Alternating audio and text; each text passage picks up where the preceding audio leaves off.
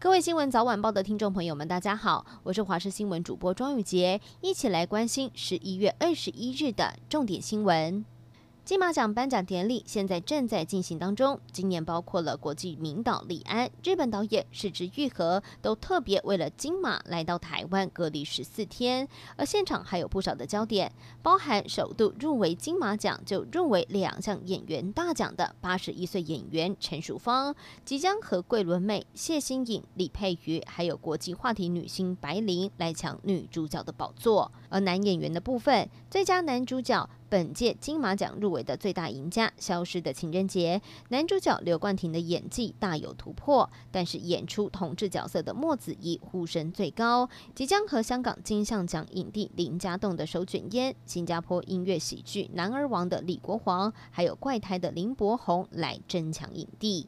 台中捷运绿线试营运当中。今天中午十二点十二分，在高铁台中站尾轨，因为列车的异常进行局部的断电维修，启动北屯总站至大庆站局部营运。台中捷运公司表示，列车异常在十三点二十七分已经检修完成，目前已经恢复了全线运转。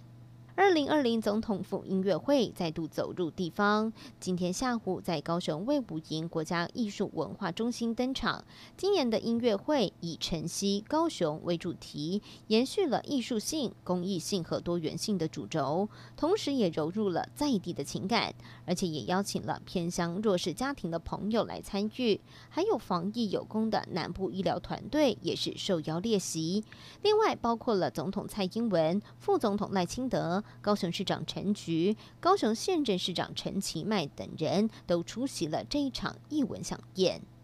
在台湾工作、求学，甚至是成家立业的外籍人士越来越多。二十一号在新北市板桥就举办了一场国际美食文化市集，当中有丰富的表演，还有各地美食让民众争相体验。不止有美食吸引大家的目光，还有台湾杯国际移民足球赛，今年吸引了来自五十二个国家，超过了八百名优秀的球员一同参与，让参加比赛的球员直呼：“这简直就是个小型的世界杯。”即将在明天登场的二零二零秋斗大游行，将会有四十个团体政党加入。由于规模相当庞大，游行的路线将会经过的立法院、行政院以及民进党部周边，都会进行人车管制。游行队伍在凯达格兰大道集合出发，将沿着公园路、常德街、中山南路、晋南路、林森南北路，最后到北平东路进行晚会之后解散。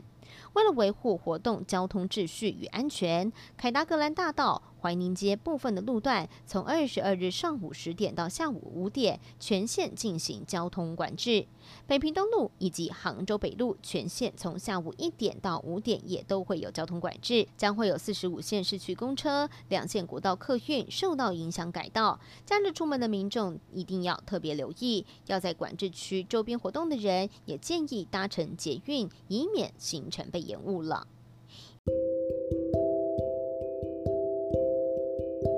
以上新闻，感谢您的收听，我们再会。